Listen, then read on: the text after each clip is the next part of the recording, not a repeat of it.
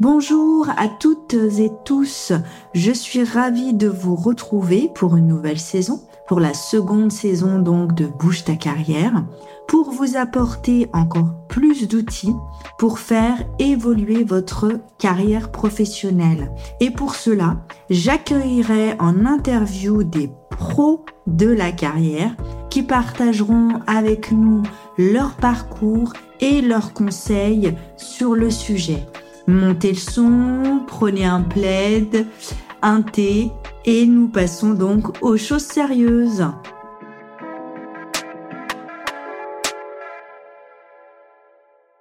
Pour ce quatrième épisode de la saison 2 de Bouge ta carrière, je vais vous laisser découvrir Rachid Abdallah Beraba, qui a créé la société euh, Setaki, qui est aujourd'hui euh, formateur, un tout jeune euh, formateur, mais dont la carrière va vous inspirer. En tout cas, moi, elle m'a inspiré. J'ai eu envie de la partager avec vous et j'espère qu'elle vous inspirera du mouvement, des idées et surtout l'envie de vous dépasser et d'arrêter de stagner au niveau professionnel. Bonne écoute.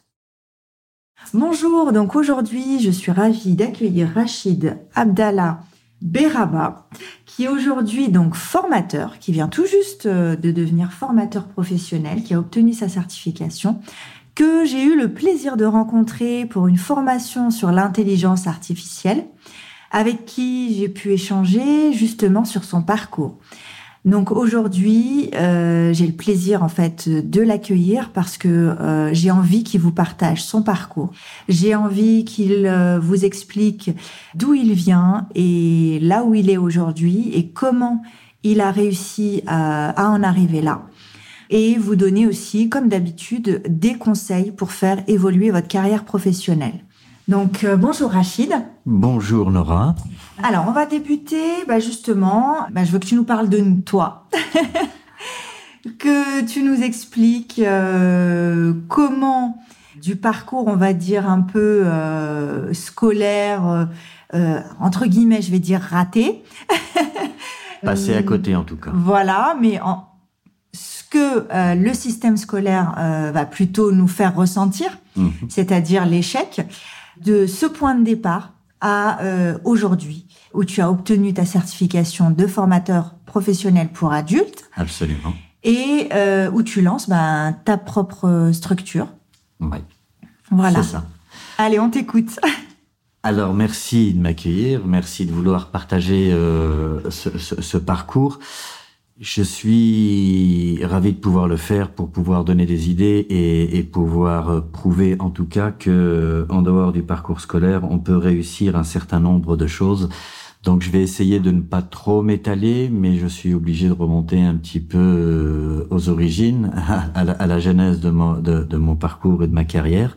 Donc euh, une, éducation assez traditionnel. J'ai grandi en banlieue, à Vénissieux, Minguette, avec un parcours euh, somme toute classique jusqu'au collège. Je précise collège parce que c'est là où il y a eu le point de rupture. Avec, j'ai pu remarquer que euh, relatent ce fait, et c'est pas une légende pour le coup, je vais le confirmer, mais le rendez-vous avec la conseillère d'orientation du collège fut le point de rupture de ma relation avec l'éducation nationale. J'avais, entre guillemets, je, je, je, croyais en tout cas, la chance de savoir ce que je voulais ou ce que je voulais devenir très jeune. Je rêvais d'être architecte ou de travailler dans l'image ou, dans les films ou dans la vidéo, donc c'était un petit peu flou, mais je savais à peu près le domaine. Et quand la conseillère d'orientation me l'a demandé, ça l'a juste fait éclater de rire et pour me préciser que mes parents ne pourraient pas suivre et qu'il y avait de la place dans un lycée en mécanique ou en comptabilité.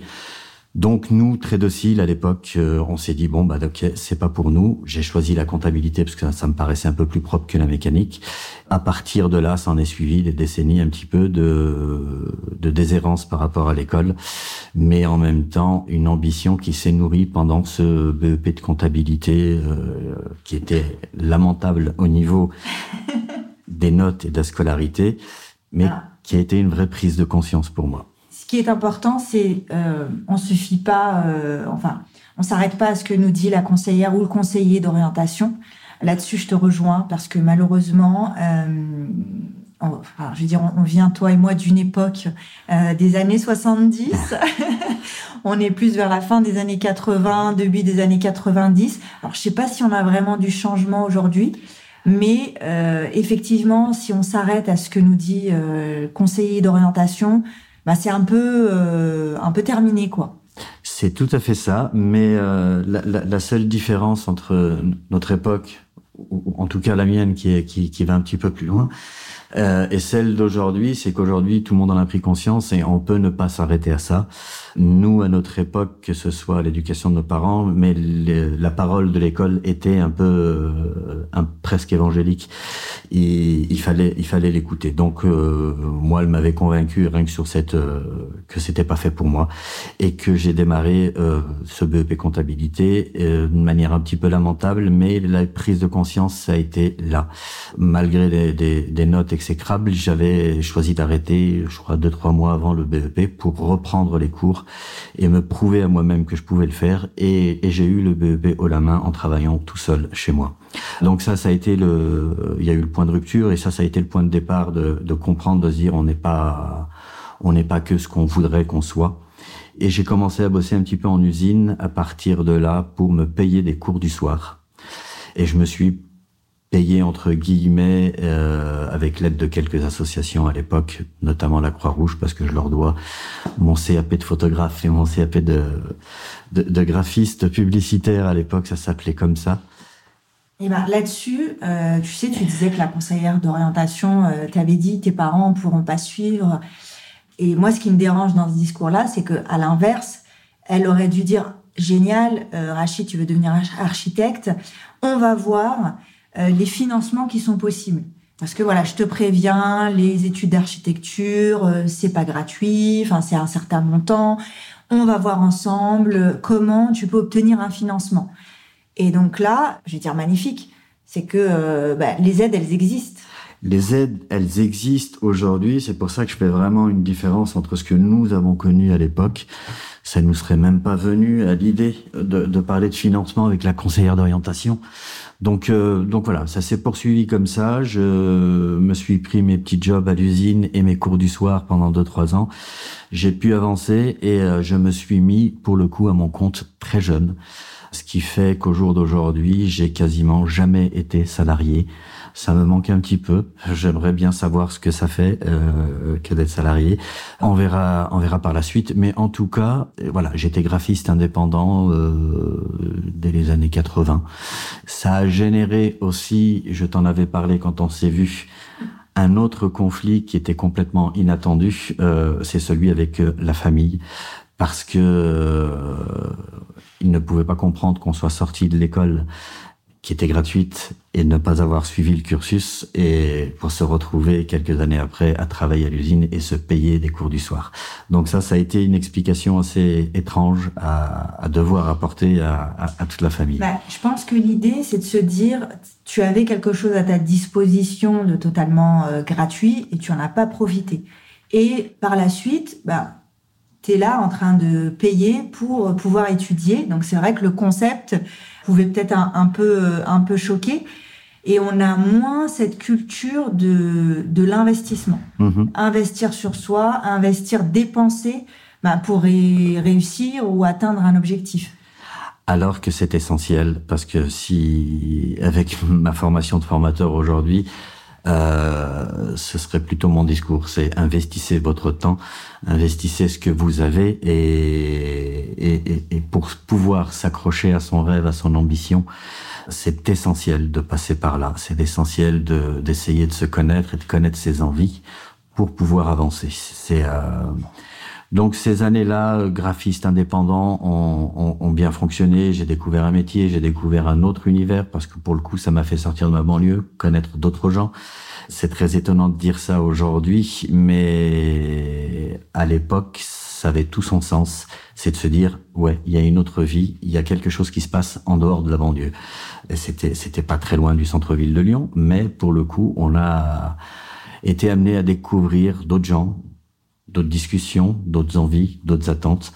et d'autres personnes qui vous font confiance pour ce que vous êtes et pas par rapport à votre parcours ou à votre éthique ou à votre visage. Donc ça, ça a été, ça a été énorme. Et j'ai continué à m'auto-former tout en travaillant euh, pour monter en compétences.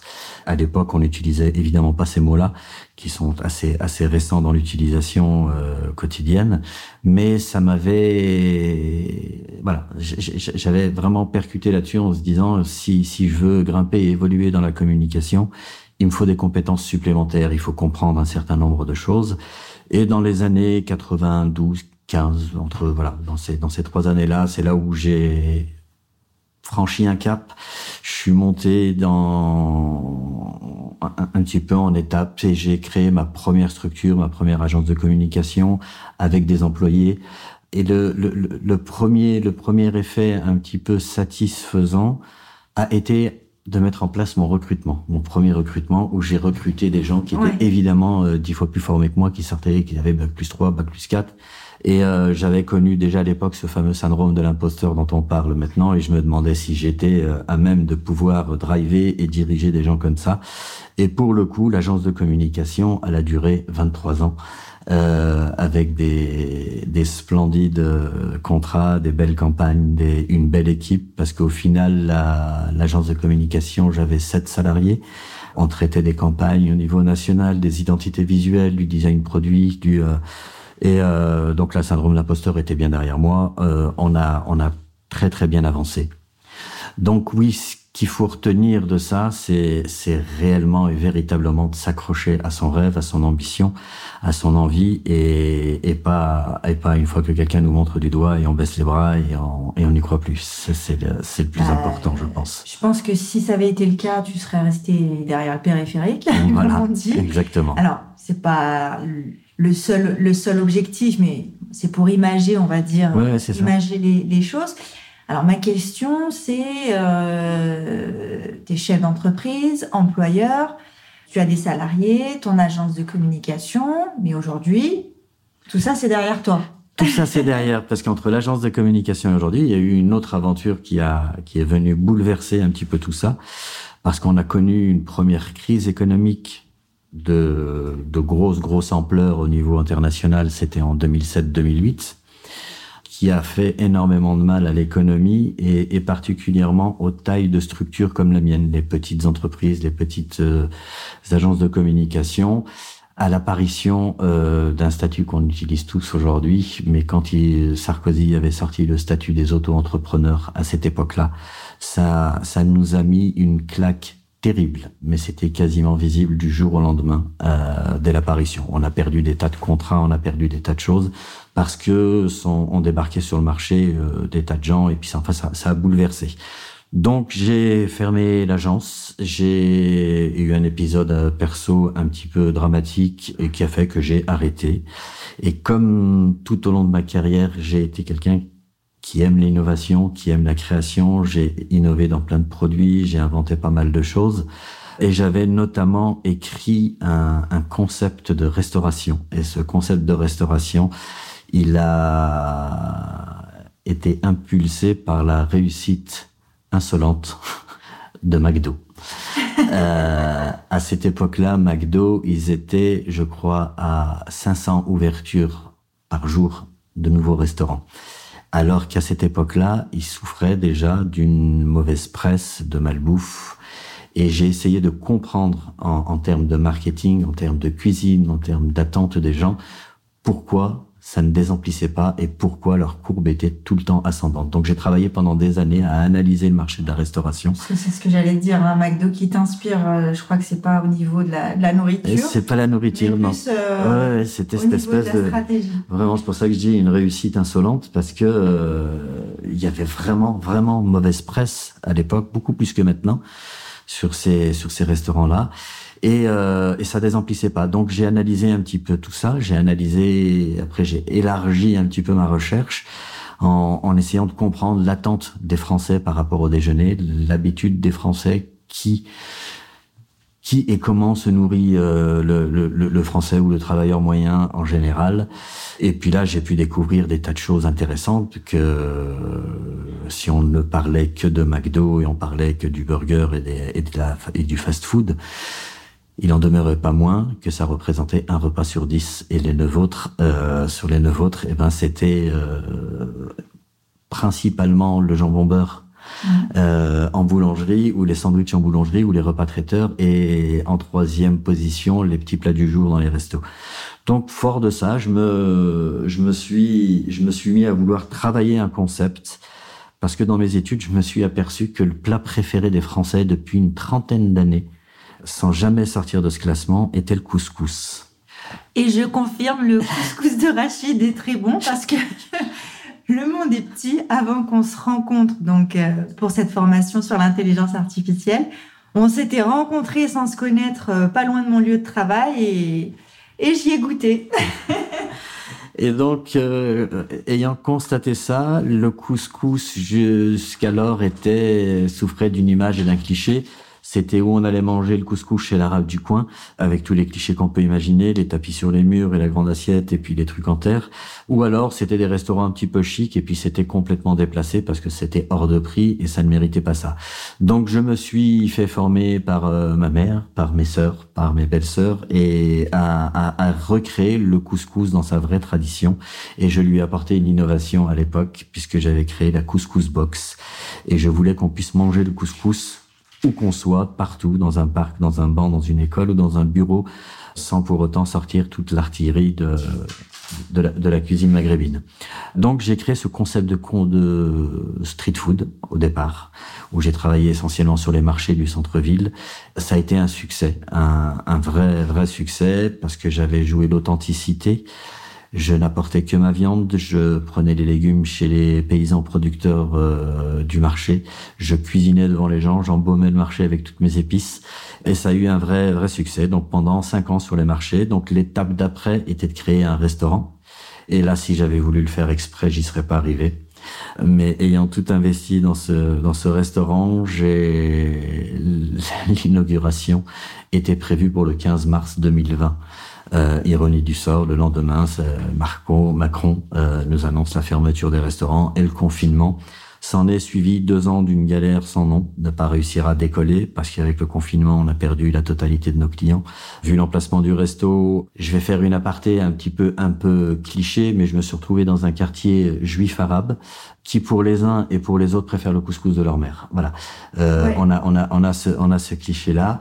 Et euh, bon, on a, on a galéré pendant deux ans et il s'est avéré que ça s'est fini avec une liquidation judiciaire. Le restaurant a été fermé. Une année de flottement, pour pas dire une année de dépression, à, à, ne plus savoir ce qu'il en, ce qu'il en, ce qu'il en deviendrait de, de, ce que je voulais faire et de comment je voulais poursuivre. Et étonnamment, moi qui n'ai jamais eu affaire à, aux services sociaux, Pôle emploi et à toutes ces aides, parce que j'ai toujours avancé un peu comme une locomotive, là, c'est mon conseiller Pôle emploi qui a mis sur la table une formation. Alors, dans un premier temps, une formation de e-formateur, un module de quatre mois qui m'a permis de connaître tous les outils digitaux, le e-learning, le digital learning, l'apprentissage à distance. Euh, donc j'ai trouvé cette formation de quatre mois passionnante, très intéressante. Et pour le coup, ça, c'est devenu après une évidence pour moi que de se dire, je fais quoi de ces 30 ans de carrière? Eh ben, c'est de transmettre un petit peu tout ce qui est, tout ce qui a été accumulé, tout le savoir accumulé pendant toutes ces années. Et euh, donc voilà, ça me paraissait très bien de, de partir sur ce plan-là.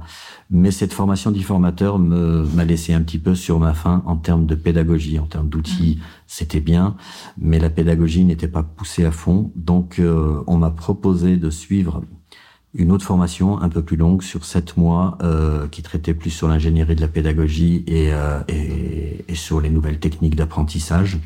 Et euh, donc je me suis lancé là-dedans. Ça n'a pas été facile parce que ça a été un combat pour me faire financer cette formation.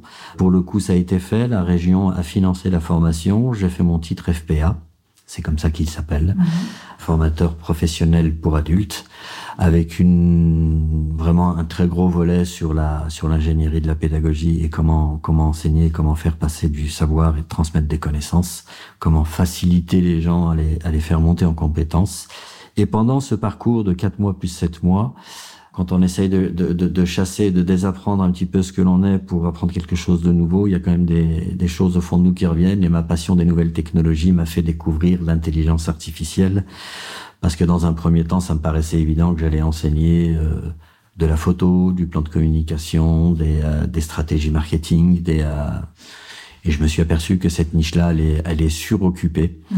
et euh, qu'il y a beaucoup de monde et, et que ça m'intéressait pour le coup moins. Et, et, je me suis lancé corps et âme sur l'intelligence artificielle à essayer de la développer.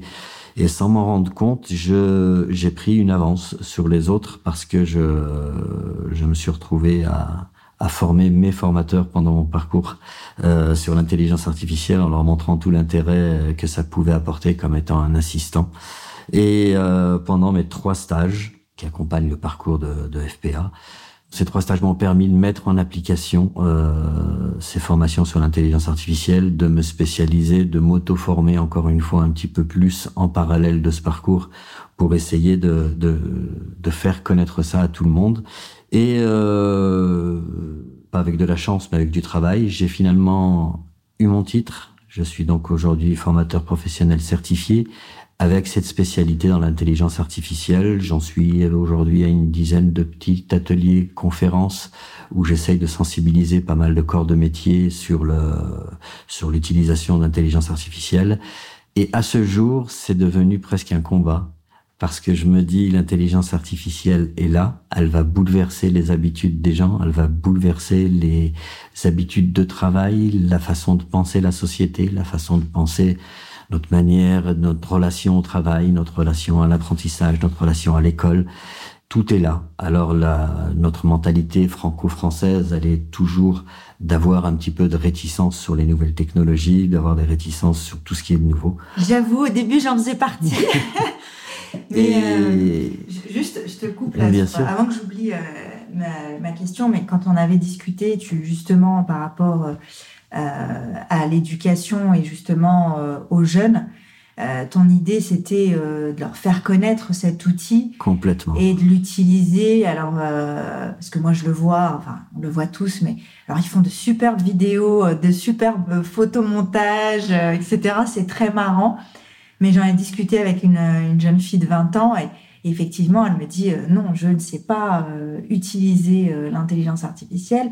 Et moi, je lui dis, je lui dis, mais tu sais, pour tes lettres de motivation, euh, ça peut t'aider, pour tes CV. Et là, c'était vraiment l'inconnu. En tout cas, moi, j'ai trouvé ça très pertinent de se dire qu'il faut intervenir dans les établissements. Il faut, ouais, il faut. C'est c'est essentiel, c'est capital, c'est même presque vital pour un, une certaine frange de la population. Donc après, voilà, cette réticence où on laisse l'intelligence artificielle. Je raconte souvent une anecdote pendant mes conférences on a connu le même type de débat. C'est très marrant parce que c'était la calculatrice dans les années 80 au collège où on s'est posé la question pendant deux trois ans quand même savoir si on l'intègre ou pas la calculatrice euh, pour les pour les collégiens et les lycéens. Aujourd'hui, on a ce même débat, mais sauf que l'issue, elle va être un peu plus fatale si on si on laisse passer trop de temps parce que ça évolue très vite. Et c'est une technologie qui va vraiment modifier notre façon de penser, de travailler. Et j'ai pas envie qu'on laisse à la traîne tous les jeunes. J'ai pas envie qu'on laisse à la traîne les enseignants et les formateurs en se disant euh, on va on va interdire ça aux jeunes, ce qui serait l'erreur à ne pas commettre.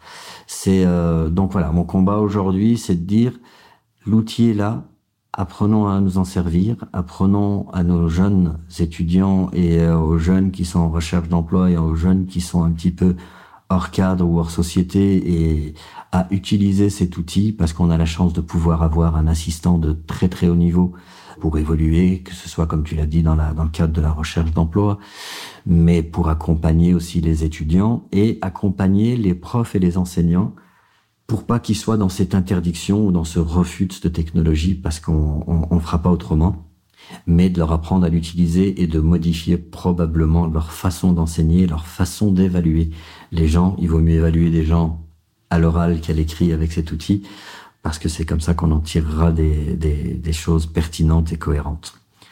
Donc voilà un petit peu le, le, parcours, comment il comment il s'est orienté, comment à l'âge de 57 ans, je démarre une nouvelle carrière comme formateur dans l'intelligence ah, artificielle. Pas osé te demander ton âge, hein mais, mais je le dis, j'ai pas de souci avec ça parce qu'on ne, on ne vieillit que dans notre tête. Et j'ai eu ce, cette discussion avec deux, deux, deux amis euh, formateurs hier, avec qui on se spécialise dans, dans, dans, dans l'IA. J'ai encore 25-30 ans dans ma tête et j'ai la même ambition quand j'ai créé ma première agence de com. J'ai la même envie j'ai les mêmes exigences avec moi sur sur l'apprentissage, sur euh, apprendre les technologies. J'ai choisi un secteur d'activité dans la formation qui est l'intelligence artificielle. Et le danger avec euh, ce secteur d'activité, c'est qu'il faut être en veille permanente parce que d'une semaine sur l'autre, tout est révolutionné, tout avance et on, se retrouve avec des versions sur lesquelles il faut travailler, tester et lancer un petit peu tout ça. Donc voilà, notre corps peut un peu vieillir si on s'en occupe pas, mais si on s'en occupe, ça va encore. Mais à l'intérieur, euh, ça va. J'ai encore, j'ai encore plein d'envie. En tout cas, ça, ça, se, ça se voit, ça se, ça se ressent. Moi, ce que j'aimerais retenir et, et, et, partager avec les personnes qui, qui vont écouter euh, cet épisode, c'est que d'une part, euh, il n'y a pas de prérequis. C'est-à-dire que s'il n'y a pas la réussite scolaire, elle n'est pas indispensable. Qu'il faut bah, croire en soi. C'est le seul, j'allais dire, c'est le seul prérequis. Euh, c'est d'avoir une confiance en soi et, et de s'accrocher à ses idées et avoir confiance en elles. Parce que notre intuition, elle ne nous trompe pas, contrairement à ce que plein de gens essayent de faire croire. Et quand on a l'intuition d'aller sur un endroit et de se dire je suis fait pour ça, il n'y a pas d'erreur, il faut s'accrocher. Il faut s'accrocher coûte que coûte, malgré les embûches. Et puis, euh, on n'a pas l'exclusivité des, des, soucis et des embûches. C'est pas parce qu'on est issu euh, de l'immigration, c'est pas parce qu'on est issu de banlieue. J'ai connu des tas de gens qui, qui avaient des éducations ou une enfance très heureuse ou même très riche, euh, qui ont eu des tas d'embûches qui sont différentes. Donc le tout, c'est de s'accrocher à sa confiance, s'accrocher à ses idées, son ambition et ne pas lâcher le morceau. Je suis tout à fait d'accord avec toi et surtout parce que moi, souvent, je reçois, euh, on va dire, des, personnes du, milieu ouvrier, euh, technique, euh, employé.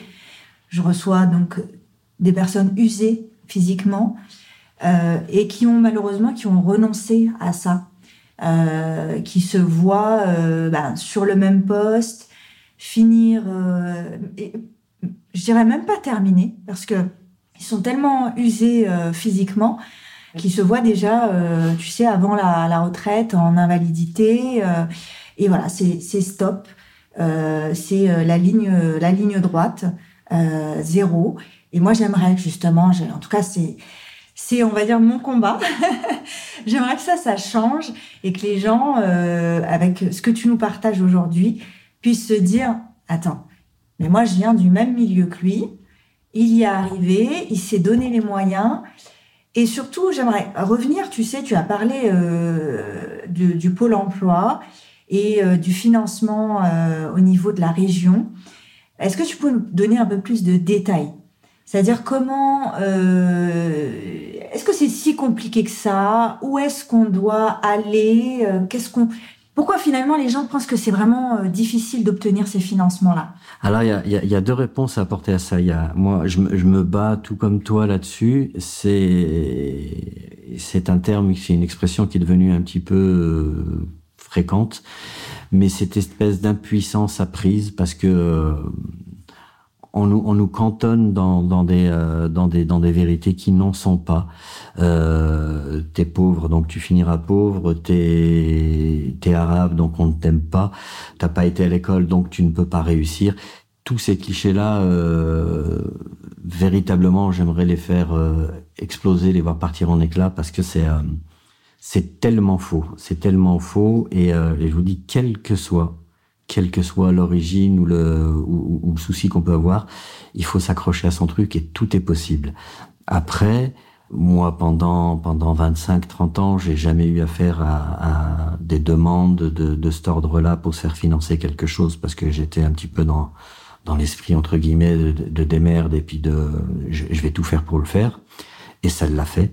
Et puis il y a des moments, quand on est dans des situations comme celle que j'ai connue après la liquidation, on se dit là, euh, j'ai encore plein d'envie, mais si je suis pas soutenu, euh, ça va juste pas être possible. Et on, peut être critique sur notre gouvernement, sur le système, sur le machin, peu importe.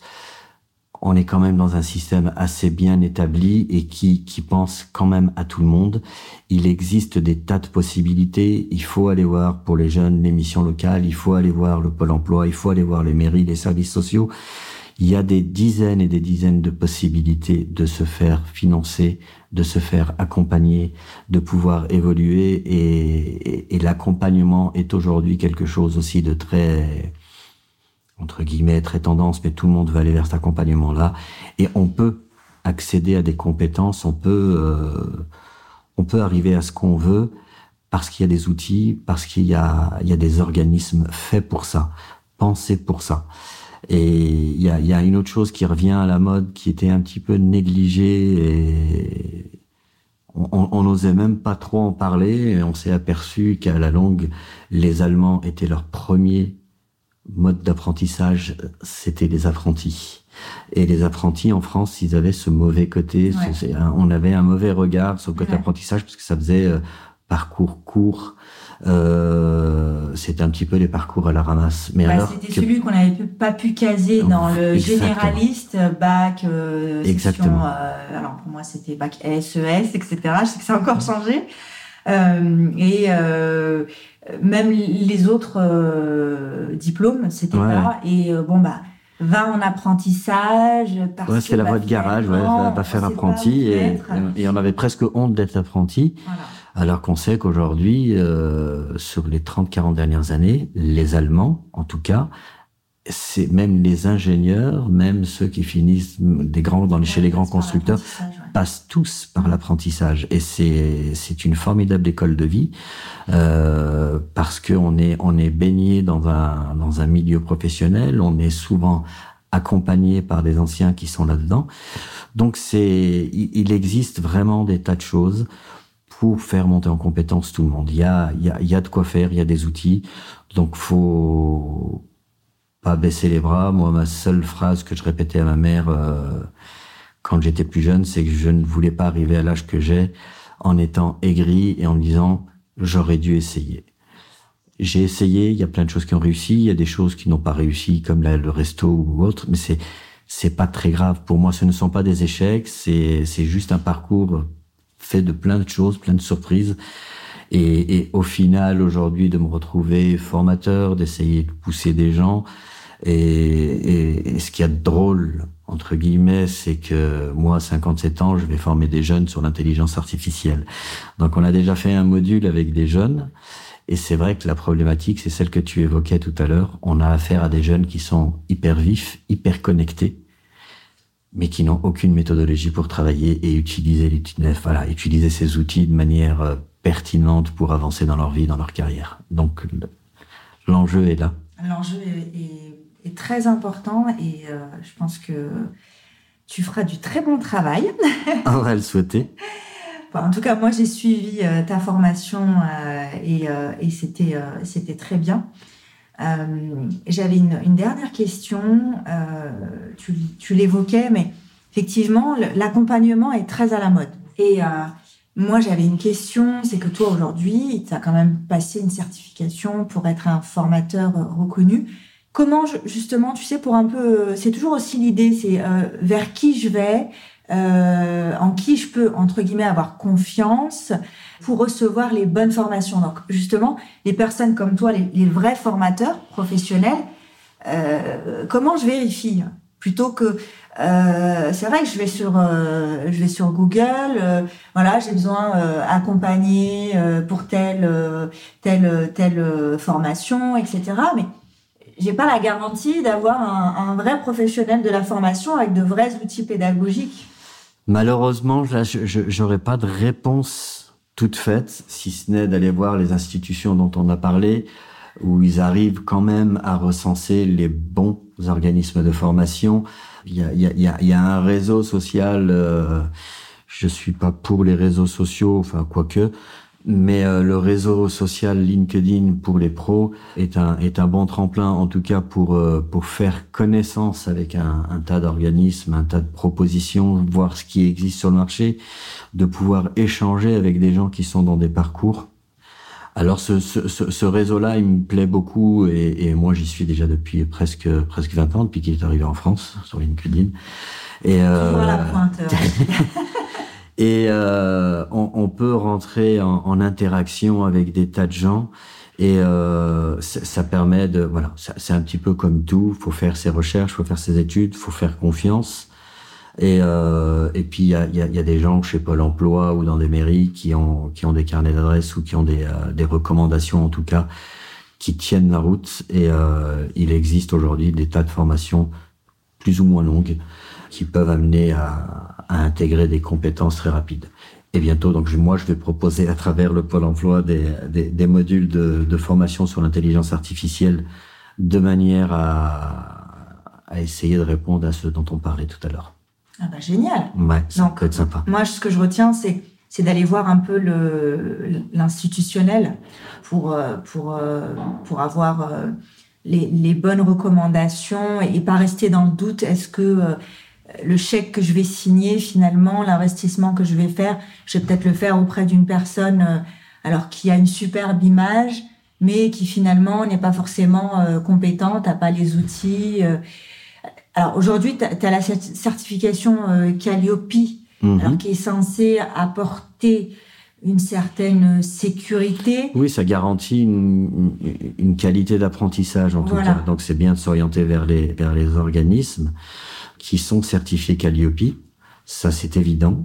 À côté de ça, je pense qu'on est, on est à l'ère du, c'est pas tout à fait ça, mais on est à l'ère du jugement. On, on, on, apprécie ceux qui sont laïqués. Oui. On apprécie les retours. Euh, Aujourd'hui, quand on est certifié Calliope, euh, la certification impose de mettre en place ce, ce retour euh, des apprenants ouais. de manière transparente et vérifiable. Euh, donc ça, c'est un moyen de vérifier aussi un organisme de formation parce qu'on aura le retour de tous les apprenants qui auront participé à des formations et qui vont noter la formation.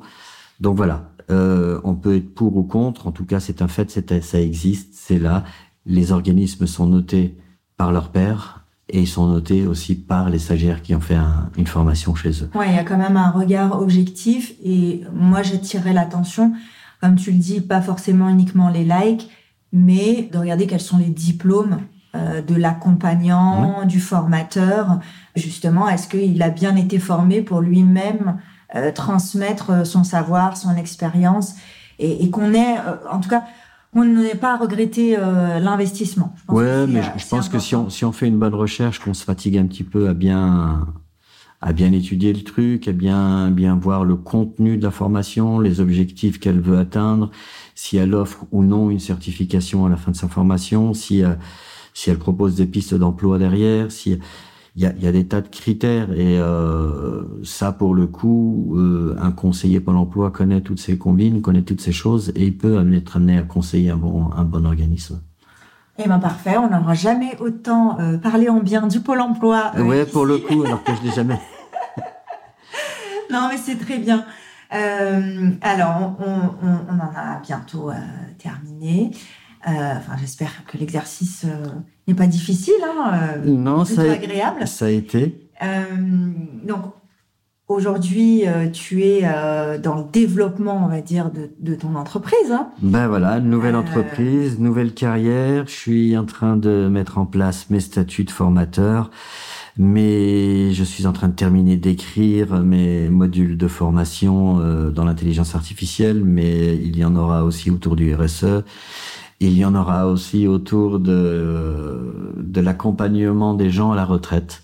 Euh, ah, ça, c'est avec une discussion euh, avec un ami parce que ils ont choisi de prolonger l'âge de la retraite, c'est une chose, mais euh, beaucoup de gens sur les deux dernières années sont dans une déprime totale parce qu'ils savent pas ce qui les attend et, et, comment ils vont gérer leur vie derrière. Mmh.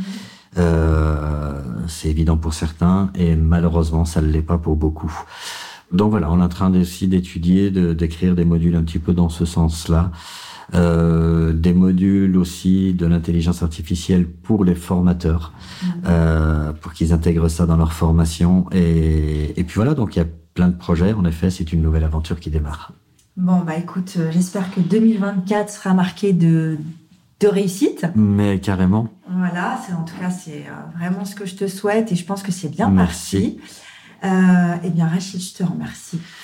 Euh, Merci à toi Nora. Merci d'avoir partagé, euh, enfin quand même un parcours très personnel. Hein.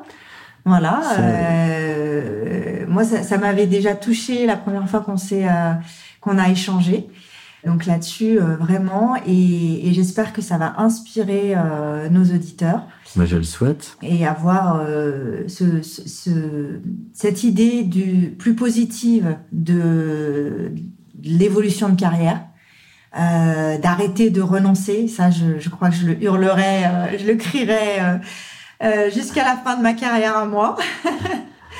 Euh, voilà. Est-ce que tu voulais peut-être ajouter euh, Non, rien. mot? Vraiment, si s'il fallait conseiller aujourd'hui des jeunes, c'est voilà, c'est de choisir en fonction de son intuition, de ses envies, de s'accrocher à ses envies, pas choisir un métier parce que ça paraît pas mal ou euh, ou parce qu'il paraît que ça gagne bien.